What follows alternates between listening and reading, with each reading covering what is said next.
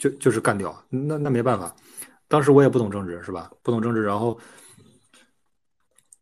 然后就就被干掉了嘛，对吧？这这个很正常。你老你老提问题，你提问题呢，人家也解决不了，是吧？你老有各种这种天马行空的想法，你有想法的时候，人家又没有想过，所以说，嗯，你想的太多了，那不好意思，我现在不想想这么多啊。作为这个领导，我不想想这么多，你想多了，干掉啊。这这个是非常正常的环境啊，就是说，我不是说他能力差或者怎么怎么怎么样，但是核心点还是在于我自己啊，我不懂政治嘛，就是说你你不懂职场的政治是吧？政治是非常简单的，政治就一句话，跟老大保持一致就 OK 了，这就叫政治。你不懂这句话，你不懂政治的本质是什么，那你是吧？那那你老觉得说，哎，我是不是应该做正确的事儿，而不是说跟老大做一样的事儿？那你这个首先就有个误区。啊，是吧？这这个是最大的误区啊！我你自己觉得正确的，不一定是真正正确的。老大觉得正确的，那才是真正正确的啊！这这个是一个非常大的误区。所以这个底层就是这样，就是你有能力，这个或者说你有想法，或者你有什么什么什么，一点都不重要，是吧？你有自控力，你有这个，你有自控力，你有学习能力，你等等，你学了这整整什么什么乱七八糟一大堆，没用，你没有权利啊！你就要听老大的。一旦你的想法跟老大不一致，那你就要被 pass 掉。这这就是底层的这个生存现状嘛，无无才作为啊，这个是反正是挺难的，就是说很难啊。很多人都是说这个，比如说，哎，我这个做运营项目是吧？我做运营，我当我这个产品有了十万用户，大家形成这个 UGC 啊，这个这个，然后这个用户互相去互动啊，这个弹幕啊、评论啊等等，这个环生态环境特别好，就产出内容啊。但是你要想啊，你怎么有第一百个用户啊？前一百个用户你要怎么有啊？是吧？这个这个就是非常。哦，在想前一百个我没想过呀，我就想有十万的用户，这个这个产品就特别好了，是吧？当我有这个一百万的时候，我这个整个要做做什么什么事儿就特别好了。但是你要想，我我怎么有一万块啊，是吧？一万块你都没有想过，那你怎么有一百万？所以说，嗯，无才作为啊，这个也是最重要也是最难的一步啊。当你真正打开了这一步，然后你真正再去做这个少有斗志，是吧？还是不亏钱，然后第三步呢，这个既饶争时，赶上一一波这个大的危机啊，赶上就像这个地主是怎么致富的，他赶上一波大的灾情，他他还有余粮啊，那他就致富了，是吧？这个这个其实原理都是一样的啊，从古至今都是这个原理，就是说，嗯，都是啊，大家顺着周期走，逆着周期操作啊，那你就能成为地主，这这这这就是一个特别简单而又。啊，有效的道理，但是这个很多人其实实践起来可能这个这个会有点难度啊，啊，道理有很多啊，我们每天看大量的书，接触大量的资讯，但是真正能让你适用一年、两年、三年、五年、十年、二十年、一百年，甚至五百年、一千年这样的道理其实是非常少的。咱们要不通过不断的筛选、不断的筛选，你你知道把这个嗯适用你今生的这个道理筛选出来，然后你呢？是吧？其实就几个，你筛选出来之后，可能也就两三个。你筛选出来之后呢，然后你这个长期的就执行这个这个这个道理啊，执行这个策略，我觉得是不会有太大的问题啊。只要你正常的去执行，嗯，对，这这是一个特别重要的点啊，就是说，为什么无才作为难啊？难它不难在说你你自身去学习啊，同样难在底层环境其实很恶劣啊，确实很恶劣，因为底层的人太多了，是吧？基数就这么大，嗯，你说北京三千万人。有有多少人说这个能达到工资两万，或者三万，甚至更高？很少很少，大多数人都是一万、一万左右上下，或者一万以下。那大家就就那那你说人基数这么大，但是需要的人又没有那么多，那大家唯一的办法就是，是吧？搞小动作呗。这这，所以说底层环境其实这个这个还是，咱不说底层环境啊，就是说你这个。工资这个越往下的这个环境，其实越恶劣。那你看看是吧？我说了一万的，那咱们再说六千的呢，是吧？你你再看一看这个打扫这个卫生的这个环境是什么样的？打扫这个卫生、打扫街道的这种，那又更恶劣。它涉及到一个生存问题，它不是说啊我赚更多的钱，为了这个提升生活品质，它是一个生存问题。那一旦面临到生存问题，那一个那个环境是会更恶劣。就是说，嗯，这个我想大家大家都懂啊，因为这个六千块钱这是吃饭的钱。这个不是说我要我要去这个嗯买房买车的钱，是我要吃饭的钱。所以说，呃，一旦涉及到这个钱的时候，大家真的会把自己的这个本性啊，都会都会这个用出来。然后，另外一点就是啥呢？就是对钱呢是大风刮来的，钱一定不是说哎，我通过无才作为，是吧？我通过无才作为，我就我就可以一直这个作为，我就可以一直一直赚这个钱，是吧？这个不是啊？为什么呢？因为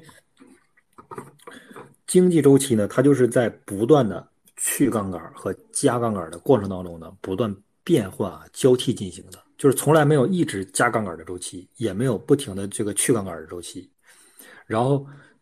我们需要做的是什么呢？我们需要做的就是在加杠杆之前呢，我们要上车啊，上了这趟高速列车，上了这趟放水的高速列车，然后在去杠杆的时候，也就是说加息之前啊，我们下车，这就 OK 了。多数人其实能赚到大钱或者赚到周期的钱啊，其实也就是这个原理，是吧？你不能说。啊，加杠杆你赚钱，去杠杆你还赚钱，是吧？那那那也不太现实啊。就是说，我们赚的其实就是一个，就是这个整个周期的钱啊，就是央行放水的钱啊，和政利红这个政策红利的钱啊，美元这个放水的钱，国内放水的钱，然后这个其实就是一个本质啊，本质还是这个高抛低吸嘛，是吧？就是本质就是这样，在加杠杆之前呢，我们 all in 上车 OK 了。在去杠杆之前，我们下车加息呗。加息之前，我我下车。你放完水，你放水之前我上车。加息之前我下车就 OK 了。这就是一个再简单不过的一个道理啊。但是，对，反正执行起来，大家确实每个人都都都都执行的这个这个，对判包括判断，包括心态啊，都都不是这个都不太一样啊。对，都不一样，这是核心点。然后再结合这个，其实本质啊就是高抛低吸啊，然后这个。赚呢这个央行放水的钱，然后结合这个经济周期和政策红利啊，这就是几乎啊是我觉得是大多数啊这种做投资的人的这个能赚到钱的核心的这个原理，包括那个呃呃咱们国内的那个那个最顶尖的那个投资人，呃我忘了，反正反他应该是比那个马云还有钱的那个人啊，然后比了比那个巴菲特的投资回报率还高的，他其实做的主要就是这件事儿。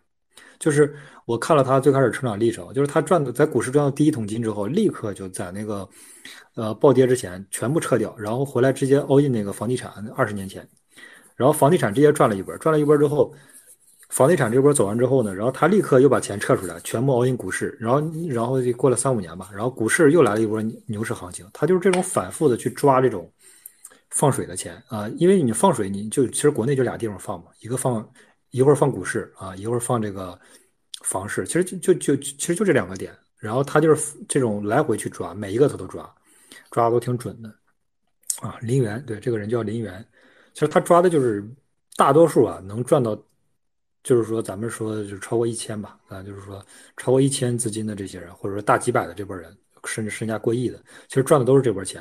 但是你如果你是做灰产或者说你诈骗，这个这个咱咱另说啊，因为那个本身他带领带来这个。啊，这个这个风险也比较高，他对这个这个搞不好被人家给你暗杀了，或者说把你这个车给你砸了，是吧？啊，等等，你你说你一下让人家亏个几千万、几百万，是吧？人家都都破产了，那人家做出来的这个是人啊，在这个悲观的时候做出来的事情啊，可能会比较恶劣，所以说也不是一个风险的事，哪怕没有法律制裁啊，风险系数本身也很高，但是你去这个根据经济周期赚钱啊，这是我觉得是一个第一，还是咱们说的点。可复制啊，就为什么我说学习能力？为什么说大家去学这个代码、学 UI、学运营等等？为什么？因为这个啊，可复制啊，就是说可以作为非常这个重要的参考。就是他做了，你也可以做。为什么？他是普通人，你也是普通人，是吧？他能学习，你也能学习。他认识 A B C D E F G，你也认识，那那你就可以学，就是不存在说这个他学了你学不了啊，不存在。然后另外一个就是，嗯。咱们就是说好了，就是说说好了，这个这个叫啥呢？无无才作为，然后这个少有斗志，既要正视此大经也。然后咱们又说一道说说一个这个最后一个小问题，就是这个传承啊，这个也是非常重要的。就是说，嗯，现在这个社会呢，呃，是吧？公务员是继承不了的，是吧？程序员，你在谷歌啊，你在这个微软做程序员啊，也是不能继承的啊。你首先得上斯坦福啊，你才有机会啊，有资格去这个谷歌去做程序员。这个东西呢是它是不可继承的，但是你生了一个孩子，这个孩子呢，且不说他的呃发育历程啊，嗯，有没有你好，啊有没有你这么励志？你作为富一代，他作为富二代有没有你励志？咱就说他咋的？他的智商有没有你高？这都是一个问题，因为生孩子是一个随机的事儿嘛，是吧？你这个生小孩嘛，两个一匹配啊，这是随机的，他他不是说，是吧？一亿个里边他匹配出来一个，那你说这个概率，它其实够随机了吧？这个比你比你中彩票这个随机概率都低，所以说他他是非常随机。为什么说有的有的这个特别高智商的两个父母啊，生出小孩脑袋感觉一般，很笨，或者是怎么等等？因为这就是随机的，是吧？你只是说概率大一点，但他肯定是随机的。生出来小孩这个脑子不聪明也很正常啊。但是有一点就是说，你看程序员继承不了，公务员继承不了，但是啥可以继承呢？我是觉得这个思想体系是可以继承的，就是说，你有了一定的本金，然后你再把这个思维交给下一代，是吧？他再去吃透这个股票这个资产的这个这个周期，然后吃透这个房产的周期，这个价格走势。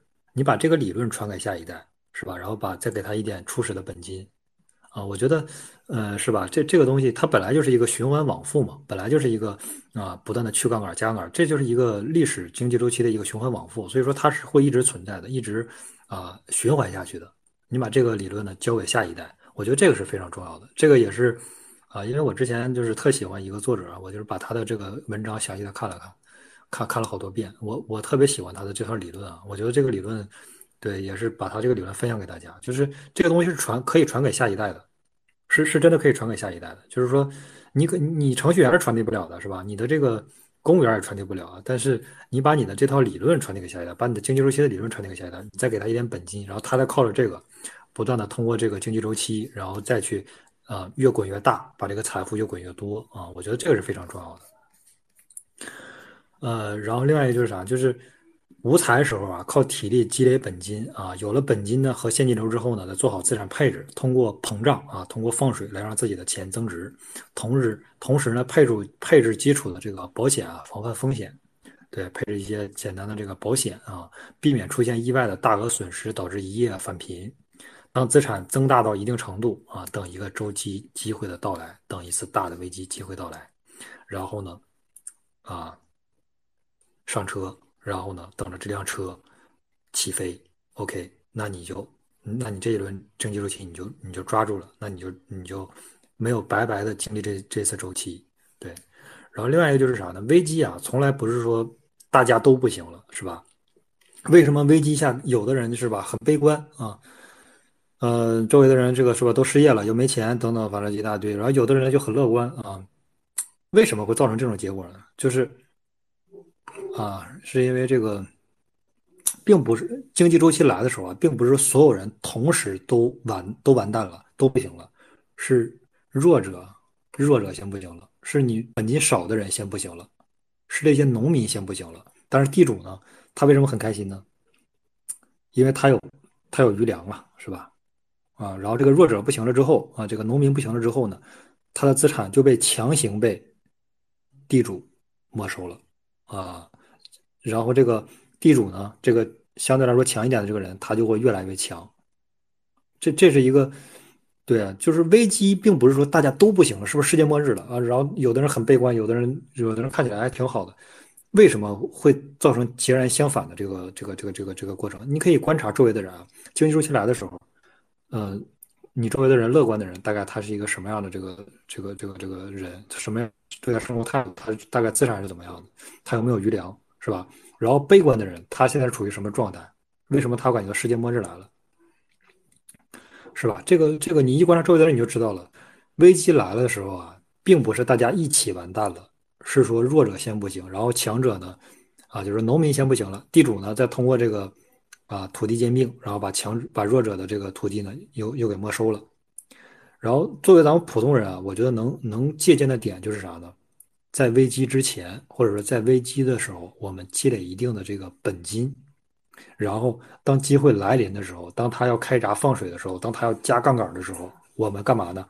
我们就 all in，把就是说在你现金流能支撑的情况下，大量的买进这种折价的资产，不管是股票啊、数字货币啊，或者是说房产。但是啊，股票、房产我因为我本身不是很熟啊，我只是说我这边能想到的就是普通人就是说在危机的时候积累本金。然后买数字货币，就是这样。当后面的经济周期好了啊，经济周期又来了，大家又开始放水了，这个滔滔洪水来的时候，那这些资产呢就会水涨水涨船高，因为这个钱是没有地方去的，你这个股票是最好的储蓄池了，是吧？流动性又这么好，你房产流动性是是不好的。为什么说这个这个这个黑石是吧？遇到了很大的问题啊，这个。因为它的房产这个流动性特别特别差，就跟 NFT 是一样的。你想一想，你有一一千套或者一万套房产，但你想卖掉其中的百分之一的时候，你有一万套，你卖到一一百分之一百分之十，你要卖到一百套的时候，你想一想，得有一百个人来接盘，怎么有那么多人？不可能啊！而且速度很慢，周期又很长，这些手续时间又很长，所以这个 NFT 有点像了，所以它流动性特别差。我本身呢，就是说觉得流动性未来会有好的发展，但是我确实。不也不是很看好 NFT 啊，包括这个嗯，包括这个，可能就是我个人偏好吧，就是我觉得这个东西它流动性差，所以我就不喜欢，所以就这也是一个问题，就是说房产呢，它能储蓄这个资产啊，但是它储蓄的还是还相比于这个股票来说，或者相比数字货币来说，还是少量的。对，为啥？因为流动性啊，流动它俩流动性在这摆着呢，呃，然后另外一个就是说。完善的交易体系啊，就是说我们怎么具备这个交易体系呢？就是说，呃，初始资金啊一定要有啊。第二就是我们要有入场信号，什么情况下我们要 all in，什么情况下我们要加仓，是吧？你不能说 OK，比特币六万跌到四万 all in，是吧？三万 all in，两万 all in，一万八 all in，一万七 all in，不行，这不行，是吧？这肯定不行。你得有有初始资金，你还得找到一个合适的入场信号啊。你比如说二两百日均线，是吧？然后这个。矿工这个都都大部分都关机了啊，这个就是入场信号。你你有一个自己的这个最基本的判断是吧？包括这个比特币的这个市值占比是吧？这都是非常非常这个常规入场信号。你要你要通过入场信号去判断。而另外一个就是止损条件，就比如说我是熬夜了，熬夜之后我靠妈我两两万买的跌到一万，我操跌了百分之五十，我我跌了百分之二十我就要止损了，我不能等到跌到百分之五十是吧？你要有止损条件，初始资金入场信号止损条件止盈信号，我什么情况要止盈是吧？OK，我就等到比特币十万，啊，我翻个五六倍啊，我就止盈十万，我就止盈，或者我再早一点，大多数人都十万，我九万八就止盈啊，也可以，但是一定要有止盈信号。你不能说你买了个东西，止盈信号没有啊，没有，我不知道什么时候止盈，我我我等了两个这个四年，我等到下个周期再止盈，我操，那完蛋了，下个周期比特币在不在都不一定了，是吧？所以说一定要有止盈信号。然后第五个就是是吧？呃，初始资金入场信号、止损条件、止盈信号，另外一个就是加减仓啊，就是什么时候加仓，什么时候减仓，你要有一个自己的最基本的判断啊。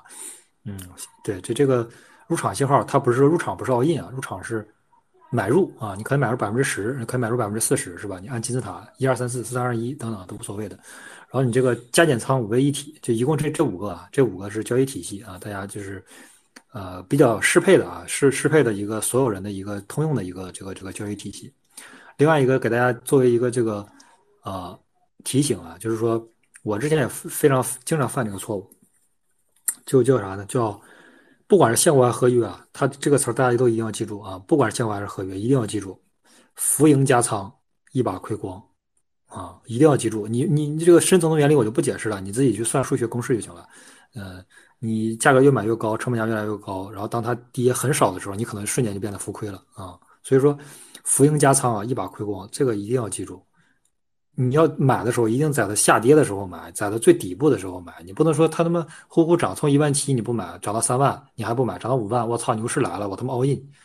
结果你发现这一轮牛市一共就涨到八万，你那五万还没怎么怎么折腾呢，他妈直接就跌下来了，你很快跌到你成本线了，你一下就傻眼了，是吧？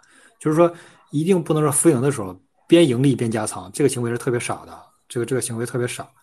对，然后底层原理大家自己去算，我这个就不举例子了。然后另外一个就是投机品高位下跌下来，一般百分之八十五就基本到底了。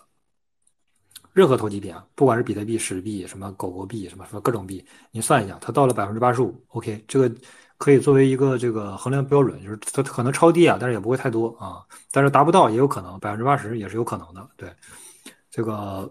百分之八十五，大家这个这个这个记一下这个数字。对，另外一个给大家一个建议就是啥呢？就是就是这这个建议，我觉得还很重要啊。这个建议我也是近几年啊，我才我才就是有了这个建议，就是有有自己是遵守这个规则。就是说啥呢？就是呃，咱们再说一个说一说一个原理，就是说我我比如我要去是吧，我要去学这个产品经理，那我第一件事是干嘛呢？我一定要去网上找谁是这个领域最牛逼的这么几个人。梁宁是吧？梁宁这个呃产品女王啊，这个这个还有一个叫呃李明，嗯，叫这这这这什么什么什么李明什么什么玩意儿？就是那个百度的那个太子啊，这呃李明宇还是什么？反正就是说产品能力超级强啊，理想啊，埃隆马斯克。乔布斯，这都是非常呃，包括张小龙，这是非常牛逼的产品经理。那我就把他的这个，他没有课程，我就把他的这个理论啊，对产品的理论、产品的理解，我要看啊，每一个我都看，呃，这个五到十个小时的这个课程，他们的演讲。我看完之后呢，我就想，哎，我对整体的这个，是吧？产品最起码有了一个基础的大的框架，因为人家这个站到这个世界级的角度去看这个看待这个产品，跟你一个普通的是吧？你周围的这个。在在这个随便一个互联网公司抓来一个产品，肯定比他的角度要更更更，我觉得要更范范围这个维度更多一点啊，更广一点。所以说大家呀，就是这是咱们正常去做事儿的、去学习的一个逻辑，是吧？那 OK，好，我做那咱们把这个理论扩大一下，就是说我不光是学习产品，我学习任何事情，我都要找这个领域最牛逼的这么几个人，我要去看他的课程，去听他的这个演讲和发言，他的采访，是不是？咱们把这个理论一扩大。是不是就就扩大到了这个范围？就是我做任何事，其实都应该找这个领域说，嗯，最好的几个人。那 OK，好，这时候来了一个关键点。那我 OK，我是不是适配所有所有领域了？那这时候我要适配一个领域，什么领域呢？赚钱领域。啊，咱们就看一看这个世界上相对来说赚到钱的、能赚到钱的这波人，他是怎么赚到钱的？不管他用灰色手段呀，是吧？像这个这个这个叫谁来着？这个这个李嘉诚是吧？他第一桶金也不干净是吧？靠着他这个这个岳父，包括这个比尔盖茨靠着他妈是吧？接了第一笔生意，包括这个这个这个这个巴菲特搞那个白银做老鼠仓是吧？这不都是第一桶金？它的这个来源其实，嗯，咱们就是说说实在一点啊，嗯，你如果不是富二代或者说不是这种官二代，第一桶金很少有干净的，这个是这个是避免不了的，这个是这个是。那你说我从零到一，我怎么从零到一呢？我就无为而治，我就真的我就赚个几十万，我就能赚，我就通过几十万，我就能搞到几个亿、几十亿、几百亿吗？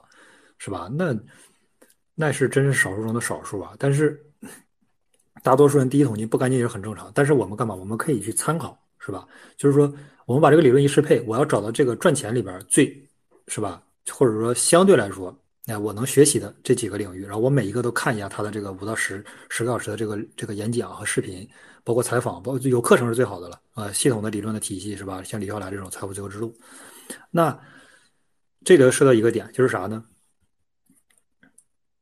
我赚钱的时候，我要找是吧？我要找第一点，我要找有钱的人去学习。那进入到生活中，OK，我接触不到巴菲特，我接触不到这个比尔盖茨，那我能接触到的人是周围的朋友。那这就说到一个点，我要找比我有钱的人去讨论如何赚钱，知道吗？这是一个特别重要的点，大家不要小瞧这一个点啊。它的侧面是说明啥呢？说明不要去找比你穷的人讨论赚钱，一定要记住这一点啊。很多人就说：“哎，这个我跟他关系好，那我那那我就要问问他是吧？他他妈饭都吃不上了，是吧？他工作都没有，你跟我说你去找你去找他讨论赚钱，他他妈还想找你赚钱呢，你知道吧？就是说没用，他想等着你财富自由了之后带他一把呢。你关系是好是吧？大家是朋友没问题，你遇到困难可以帮一把。”或者说我有什么好的事情，完全可以分享，这都没有问题。但是，你去找他讨论赚钱，这本身就是一件错误的事情。为什么？因为他本身就不会，他他还没有你有钱呢，他怎么能帮助你呢？帮助不了你。所以说，如果讨论你想去赚钱，你除了学习这种就是说在这个赚钱领域比较厉害的人，那第二个问题就是我一定要找比我有钱的人，我要去跟他讨论如何赚钱，知道吧？这是特别重要的点，不要小瞧这一点啊！很多人都是就是思路就错了。你说。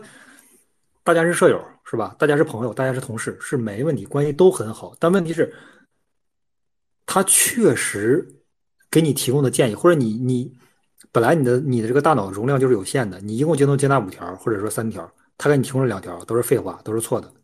你跟我说，那当真正的就是说有价值的人给你提供的时候，你还能接受得了吗？你还能有空间去接纳这种真正有价值的人给你提供的建议吗？这个是非常重要的，就是说，你就干脆就不要讨论，你就你就把这种错误的这个源头，就是说这种啊，穷人给你提的建议是吧？他没有钱，他能给你提出什什么好的建议呢？他他要提出好的建议，他自己不就有钱了吗？这不是很重要的问题吗？他他就已经很有钱，已经应该比你还有很很有钱了，是吧？他目前还没有没有你有钱，或者跟你差不多，那你就那你就不要跟他去讨论了。为什么？因为他会给你带到沟里去，你知道吧？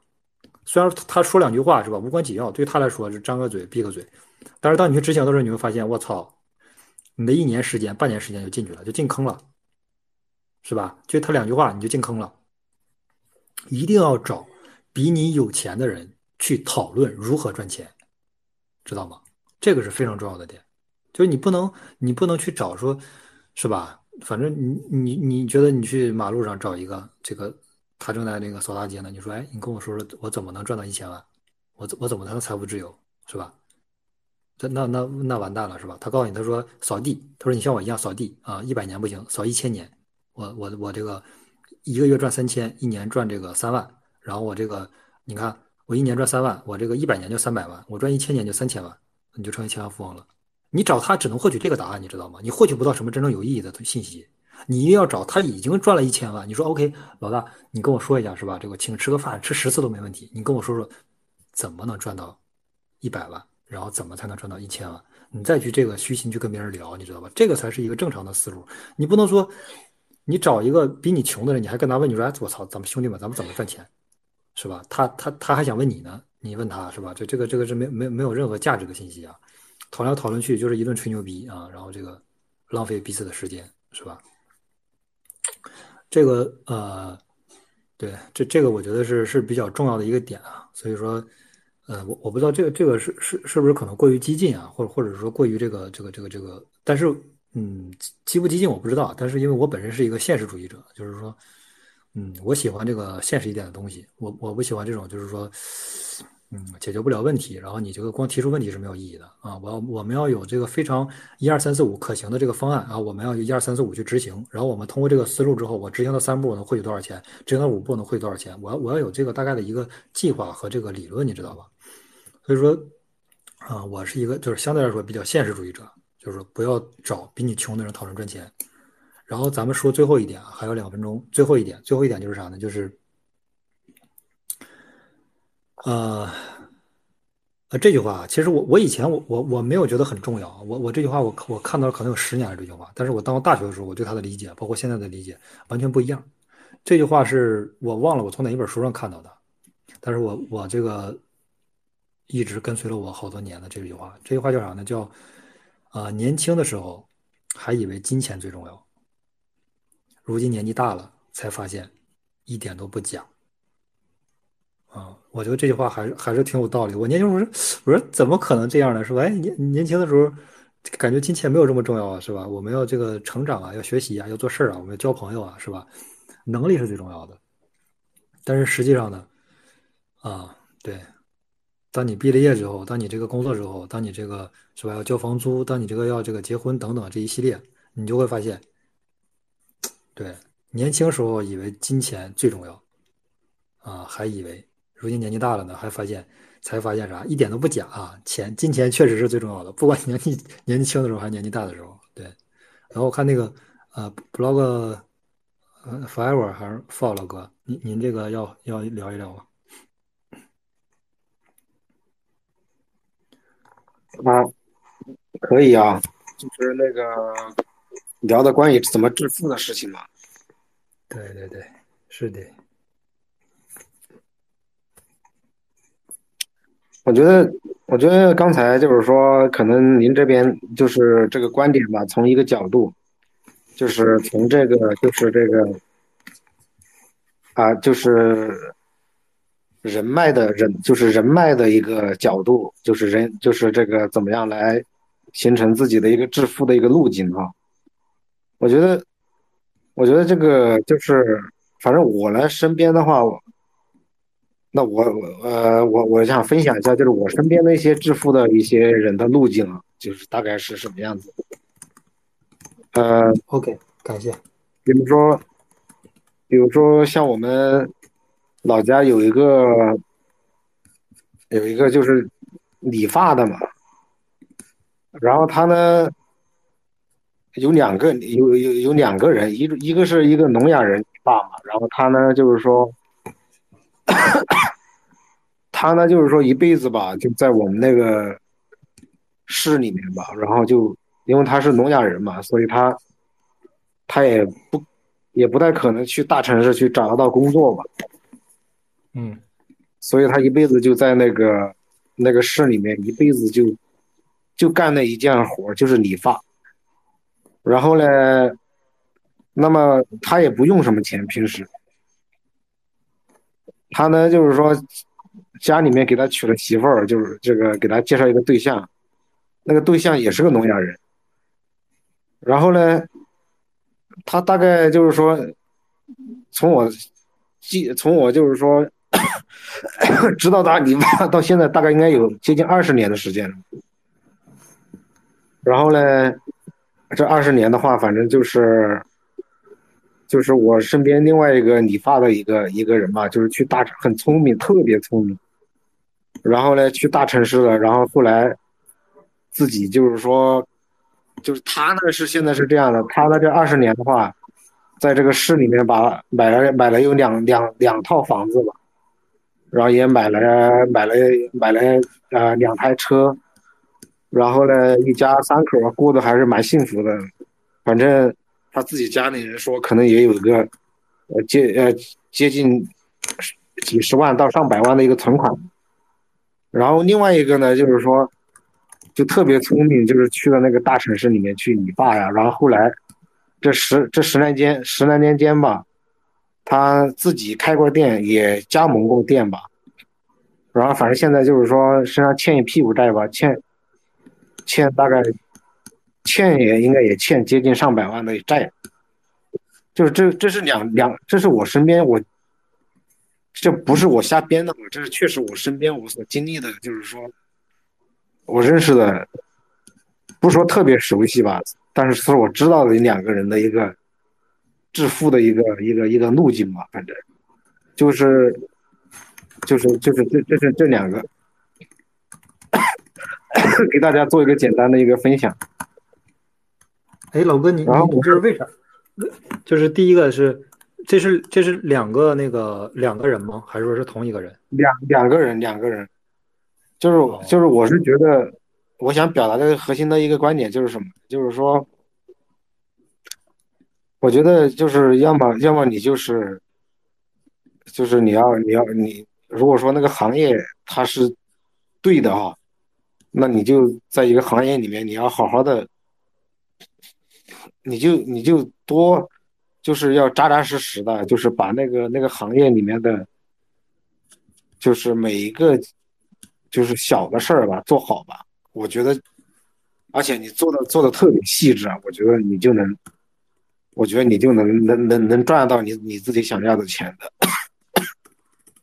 然后呢，然后呢，就是说，去避开那些什么呢？避开那些你不能掌控的一些风险。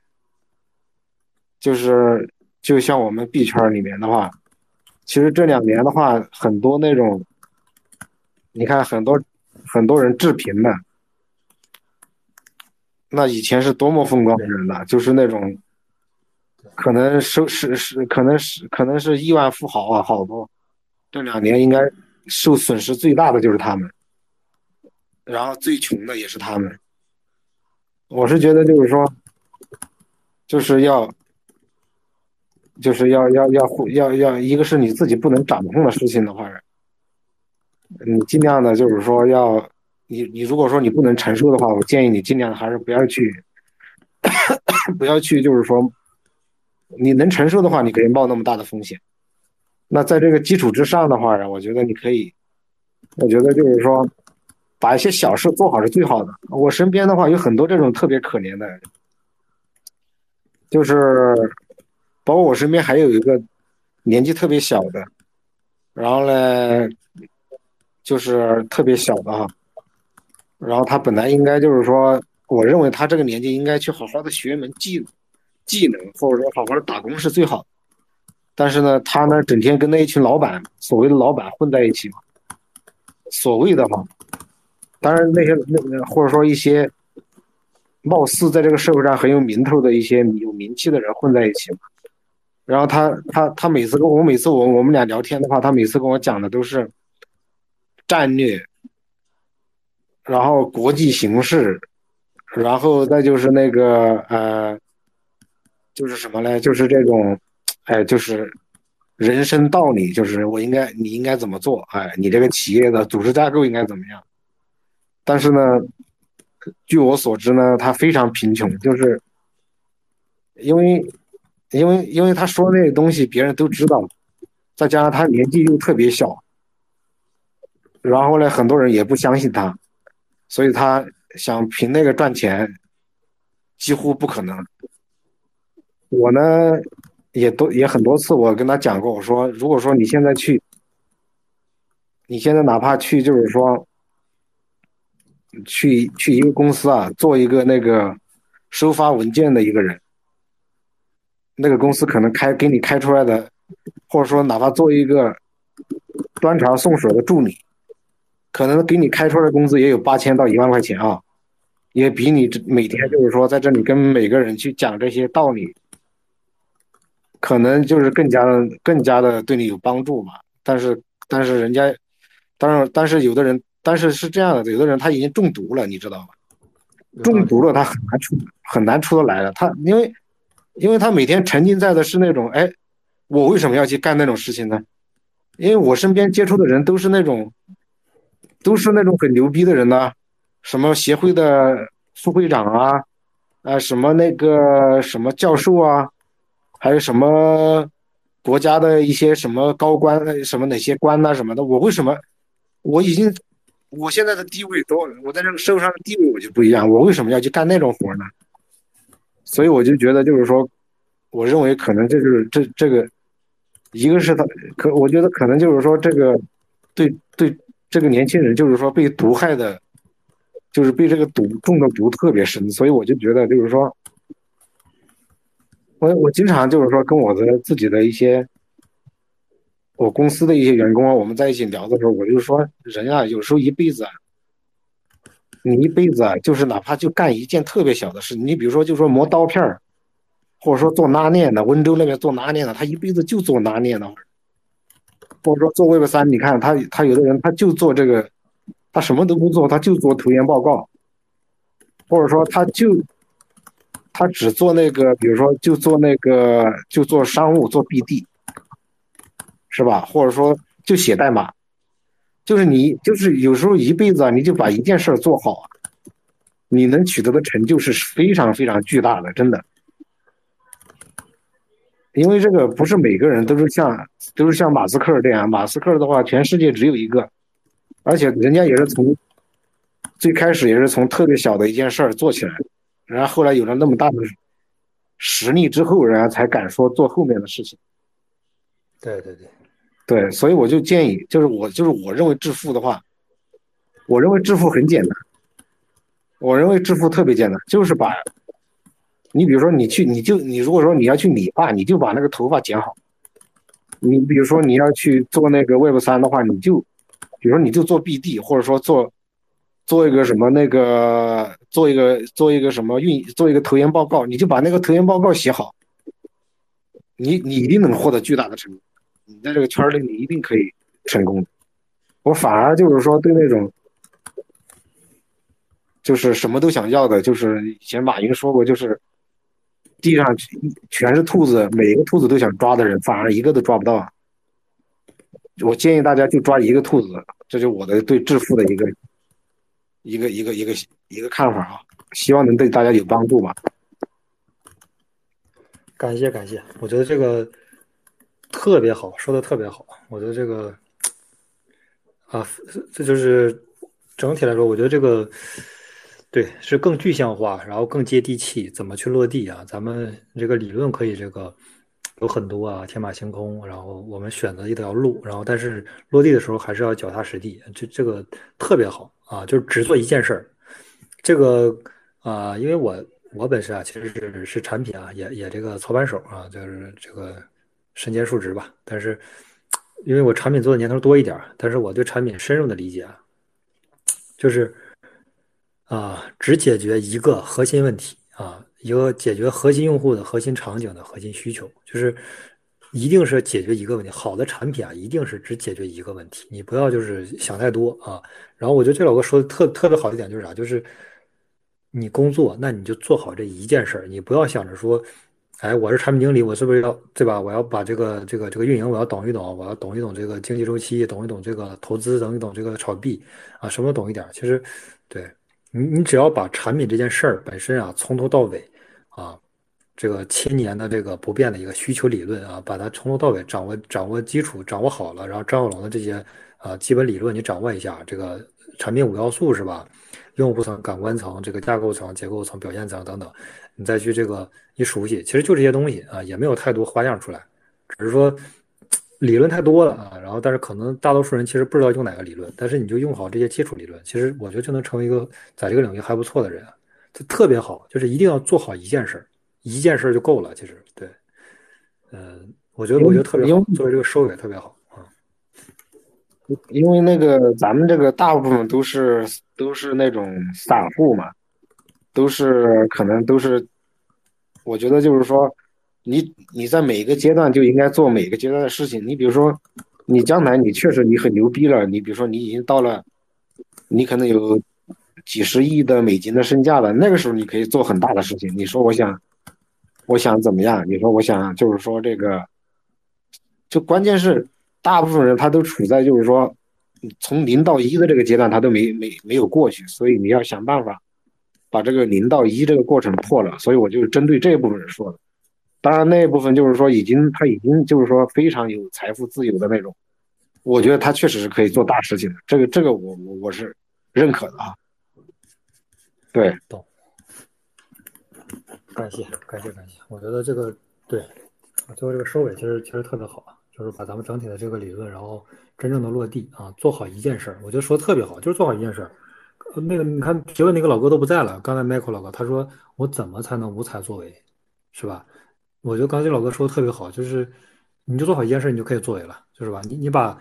像这个九幺幺似的，是吧？你每天泡在 Twitter 上，你每天去产出内容，每天去这个搬运别人内容也好，自己产出也好，你就把 Twitter 这一件事做好，做一个真正的 QL。我觉得这个像那个之前那个军艺老哥他也说，他说这个他有那个什么同事做那个啊 You YouTuber 做那个 YouTube You YouTube 那个博主，一年一个月也能赚个赚赚个五千块钱是吧？五千刀是吧？一个月能赚五千刀，我觉得五千刀对于大多数人来说都是挺高的工资了，这尤其是在国内来说，所以说。我觉我觉得挺好的，就是做好一件事儿，你哪怕你做好一个 YouTube 博主，或者做好这个嗯 Twitter 博主，啊，做好微博博主，或者做好这个运营社群，啊等等，就是因为这些其实确实不需要这个这个这个对太多的这个执行力。对啊，军毅老哥您说。啊，是这样的，刚刚才是我的朋友吧，我就发一个朋友圈嘛，我就说大家都是圈里朋友都非常的积极嘛，然后其实其实一个一个交易所啊，一个交易所的。一个老大就发发单独发给我说，他就说九幺幺是哪里都在呀，这就是精神牛逼，就是刚才是正好你在谈到那个事情，就是他真要把自己一个事情做成这样的，不管，呃是结果如何，就说大家都知道有这样人，那他是否他对对他自己变成一个啊类似一个有没有叫 influencer 或者网红也好，他对他自己是有帮助的，对不对？所以说，所以我就正好谈到这点了。嗯，感谢感谢。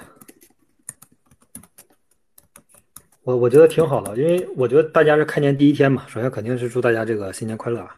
然后刚才这个，我就我觉得就是整体，咱们今天就是分享了这个啥，分享了这个，呃，地主是怎么致富的，然后是吧？然后这个地主致富了，这个这个他的这个核心理论是吧？就是这个无才作为，少有斗志，既饶争时，赶上一个大的周经济周期是吧？一波抄底进去，然后此大经也，基本就是说说好了，说明白了这个财富的本质，然后这个。这个一九四二里边的这个电影里边的台词啊，经典台词儿，不出十年，你大爷我还是东家。我觉得这句台词特别好。它的核心理论就是咱们刚才说的几个点啊，此大经也，就是就是这个点。然后，呃，地主怎么致富的呢？他就是赶在灾年的时候，然后他还有余粮，他就这个第一年啊，是吧？然后兼并土地，第二年呢，让这个农民来当长工，第三年卖儿卖女啊，他就成为真正的这个地主了，就是。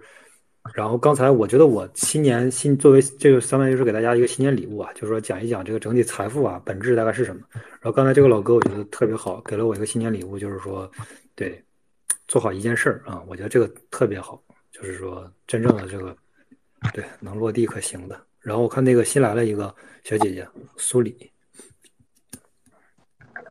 Hello，，hello。hello，呃，我我也看九幺幺到处在 C 叉那个狗狗币，各位，嗯，对，对。但是我我是觉得那个狗狗币算是一个比较好的标的吧，嗯，还可以的标的，就是它还是足够的中枢上，嗯，可以配置一点吧。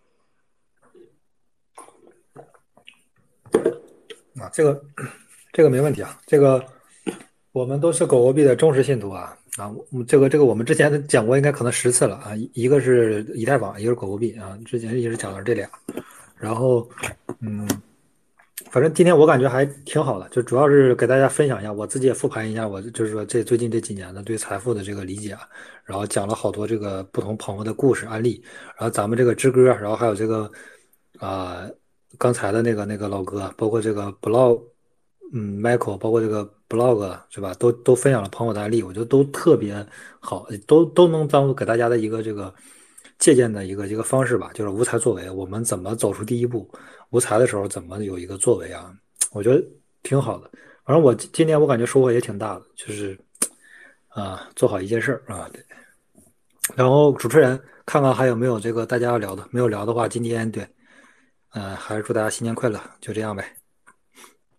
呃，我想知道小资金怎么，就是怎么抄底啊？小资金的话，是不是只有用杠杆抄底？呃，对，然后这个是非常重要的。你你这个问题之前有人问过，一模一样啊。呃，我我说我只能说我的这个观点，我的观点是什么？就是说，一万块、十万块，嗯，一百万，它都是资金啊。你不能说我一万块，我这我这资金小，五万块我资金就小了，是吧？我就可以去玩这个合约，玩一千倍的啊，玩一百倍的，或者是玩这个加杠杆，我三倍，直接说赶一波牛市我上去翻个翻个三十倍啊。我并不这样觉得啊。之前可能这个不包括咱这个这个 Space Master 那个 New 是吧？他也说，他说小资金啊，你就要买那种高倍数的币种。呃，我我不赞同，我不是很赞同，就是他认为十万多以下都可以买那种小币种。我的认为的观点就是，哪怕你有一万块、五万块、三万块，是吧？十万块、二十万、三十万，它都是钱，你知道吗？它都是钱，它都是真金白银。然后作为资产啊，作为资产，那回你要投资，第一件事儿，最重要的一点是风控啊，是安全。它永远都不是说我要博高倍数，我小我小资金我就要博博高倍数，没有问题，这个没有任何问题，前提一定是安全的博高倍数啊，强烈不建议加杠杆。任何资金啊，它都是资金，你不要觉得它小，我一块钱就不是资金了吗？我一块钱安全性就不重要了吗？同样很重要。我一块钱，它的它的这安全性就不，我就可以认为它可以随时丢掉，然后我我就可以博一个高收益嘛，是吧？那是彩票。但是你如果不把它当成一个彩票，OK，那你不管有多少本金，那你都要保证第一点，它的安全性，你要保证它的本金安全，你才能去做第二件事儿，啊，高倍数，就是还是这个建议，我我认为不是不管多少资金啊，第一件事一定是安全。那你考虑了安全之后啊，更不要上杠杆。考虑安全之后，那你就不要，第一是不可能上杠杆，第二不玩合约，第三是我也不会买这种垃圾币、空气币、山寨币。选完之后，最后其实就是以太啊，这没有太多的选项。啊，这个足够安全，不要任何人都不要不要去觉得说资金少我是不是就可以玩风险大的，这个是特别大的误区。这个就是很多这种啊交易所的老板，很多这种赌场的，他给这些底层的人民洗脑啊，就是觉得你小资金搏一搏，单车变摩托，是吧？搏你妈呢！我他妈本来这个单车就他妈是用来送外卖的，我他妈搏完之后外卖都他妈没法送了，你知道吗？就是一定不要去搏啊，这个这个是特别傻的一件事情。小资金第一件事也是考虑安全，再考虑高倍数，啊，这这反正这是我的观点，但是可能大多数可能有的人就觉得说搏一搏单车变摩托，但是我觉得你搏完之后可能就是送外卖的车也没有了，对，大概是是这个这个这个观点，对。我觉得 加杠杆就是还是可以的，就是看一个周期吧，就向上和向下的周期。如果是嗯，特别是我觉得如果在底部的话，向上应该还还行，就是你杠杆不要加太多嘛。可以，那那我对你这个控制好可以。啊，我认为是比较关心的话，就。是明年就以太坊升级，我觉得应该会就是拉高出货的，会很多机构，我觉得可以可以可以做一波。嗯，啊，对，你自己可以加杠杆，但是还是不建议其他人加杠杆。对，可能你你这，个操就是我觉得可以拉长时间的时间线，就比如说几个月这种。呃，嗯，没没用啊，这这这这都没有太大价值。呃，之前那里边有一个我忘了，就一个也是以前一个 QL，他是卖那个钱包的，我忘了卖一个什么钱包，反正他后来去那家公司当 CEO，然后我我我觉得大家应该都知道吧，Twitter 和他在 Twitter 和那个微博上都都挺知名的 QL，也挺有钱的啊。一波他后来为啥去那个钱包公司当那个 CEO 给给人打工去了呢？就是他开了个三倍杠杆，一波给他爆了，还没有爆掉，你知道吗？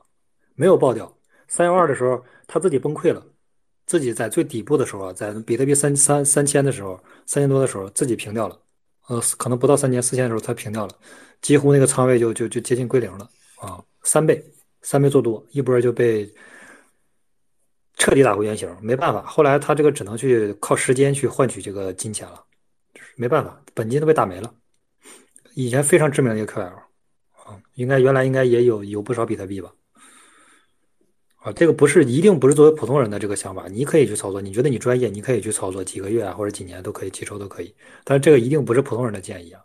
我觉得这个他我说的这个人，他都进入币圈可能七八年了，是一个特别老的人，直接三倍杠杆被被打完之后就打工去了。原来是个是的，是的，啊，我我我我我我打断一下兄弟啊，我非常同意这个事情。我还有另外一个非常好的兄弟也是在日本，也是今年损失了接近，我感觉到他已经是昨天和我说今年损失了大概三百八十万美元，彻底下场了，去去打工去了，去做写写代码去了，对吧？这非常残酷的。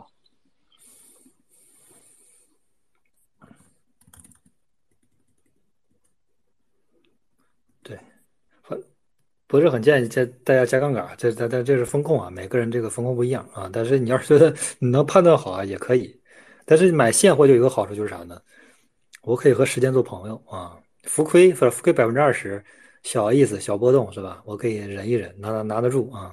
但是你要是加了三倍杠杆，浮亏百分之二十，我操，百分之六十直接下来，我跟你说，你这个我不知道你现在能不能受得了，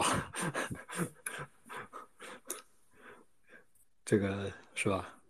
反正很难啊。场内加杠杆是一个特别傻的事情，你可以场外借钱，场外加杠杆啊，你你只要把利息给人家还上是吧，就 OK。但是你场内加杠杆那个，嗯，那个不是普通人能承受的心理压力啊，没没有几个人是那个，是是真正那种就是说，是吧？赌博高手，嗯，太少了。呃，梦者神游，老哥，你有要聊的吗？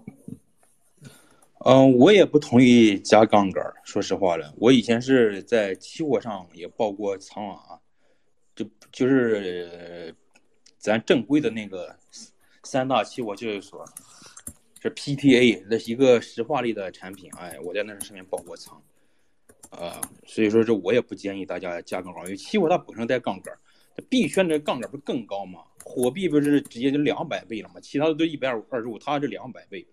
那外汇呢？那就更更高了。据说东欧那边能放到两两千倍的杠杆，香港那边或者国外那些经济商都是四五百倍啊，这就很高了，比咱这个还高。因为它外汇波动小嘛，这咱这个币圈波动大，你就是说十倍杠杆也很容易爆仓，尤其是一些垃圾币，比特币、以太坊的话，三倍杠杆像前年那个那几个大的下跌啊，国家政策那出来。那么三倍杠杆也照样爆？所以是我是完全同意，其实现货就能发财，没必要去博杠杆。你如果要是想把握住这这种下跌的这种行情，下跌里面也要赚钱的话，那我希望你就是开一倍杠杆，百分之五十合约，相当于是零点五倍杠杆。但是我是不建议你这样做，你就定投就行了。如果你非要吃下跌的这波熊市这往下跌的这个红利的话，那你就开的越低越好，仓位越小越好。仓位是控制风险的最原始的阿尔法。嗯，我就说这么多。嗯，我现在肯定还没有到底部啊，到底部再说呗。估计还还可以，还还还可以，嗯，下挫一波。呃，嗯，是，但是这底是走出来之后，咱才能看到它是底的嘛，没走出来不好确定，所以是定投，一点一点定投是还是可以的。但是今年我是不看好这今年的行业，因为今年还是一个加息周期，我仍然不看好今年。但是局部有一些板块轮动可能会好一点，就是我最近关注的，就是那些垃圾的手机挖矿类的，那个火币马上又要上一个手机挖矿的币呀，紧接着又是 B E E Star 那个新币，那个那那几个手机挖矿的，它都要上，都要蹭热点。我觉得实际上你拿可亏损的钱进去短炒，做个短。其实，因为我是做短那个赚到钱了，就是前不久那个派啊假派，啊虽然没什么价值，就是垃圾，但是我也是也是赚到钱。我我觉得这两个月啊，这一两个月的热点应该在手机挖矿这一类垃圾币的上面，啊虽然是一文不值啊，派我是挖了很多派的，啊大家关注我的话，我那个派要是能，但凡要是能冲进。货币交易所的时候，我给大家一人一百到一一千个啊，我是说到做到的。我是挖了很多派的，但是我估计这一天估计呀，够呛还，因为他就老四，他就不想上市，他就是吃广告费就行了的。啊，那那一对华人夫妇，呃，那个华人他老婆是华人嘛，所以说是咋说，就是但是可以可以做个。关注点吧，应该这两个月你弄得好的话，今年全年的收益就基本上就可以躺平了。我觉得是这个手机挖矿，风水轮流转，转也就转该转到他这儿了。咋说呢？就是对，但派的话，你别挖，别挖那个派，那没没啥意思。我挖了这么多这么多年，二零一九年开始挖的，挖到现在挖了几十万，啊，有有其实其实这是几几 其实是更多啊，我不好意思说。但是没没用，没用，我不建议你挖，就是垃圾。但是是它垃圾归垃圾，咱能从中赚到钱，不管黑猫白猫，只要能抓到老鼠就是好猫。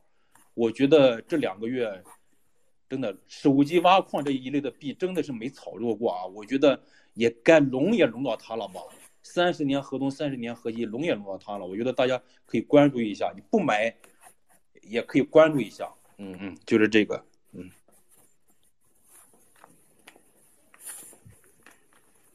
我感觉会有人接吗？如果没有人接的话，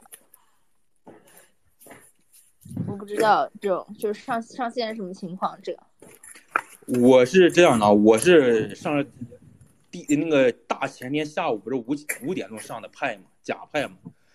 但是我五点钟我中午睡了个觉，我瞌睡的实在不行了，我睡一觉来晚上不到七点钟，那会儿是六十多去了，然后等他回调到三十多，我觉得应该差不多了，我三十多买的。我昨天三百多卖的，就现货就翻了十倍，啊，所以说是这咋说了吧？呃，它是垃圾，我也承认它是垃圾，但是不影响咱赚钱，嗯。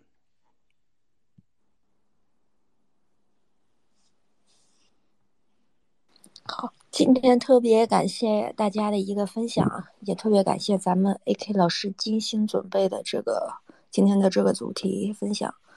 然后看一下大家还有什么要说的吗？哦，对，大家可以关注一下 AK 老师，然后他稍后会把他今天讲的所有内容都同步到推特上，然后大家关注一下，也可以关注一下咱们台上的所有发言人啊。想要加入到 Mas 道社群的话，可以通过咱们 Space Pin 的这个二维码扫码进微信群，也可以到咱们这个 DC 的社群里边。然后小伙伴们还有什么要发言的，可以接着说；要没有的话，咱们今天就结束了。今年今天新年第一天，大家还可以接着，就上午休息好了，下午可以接着去玩。如果没有，那咱们就结束了。今天，拜拜。好好的，拜拜拜拜，感谢感谢感谢。九幺老师申请了一上午没上来哦，拜拜拜拜。九幺老师得换个梯子。嗯，拜拜。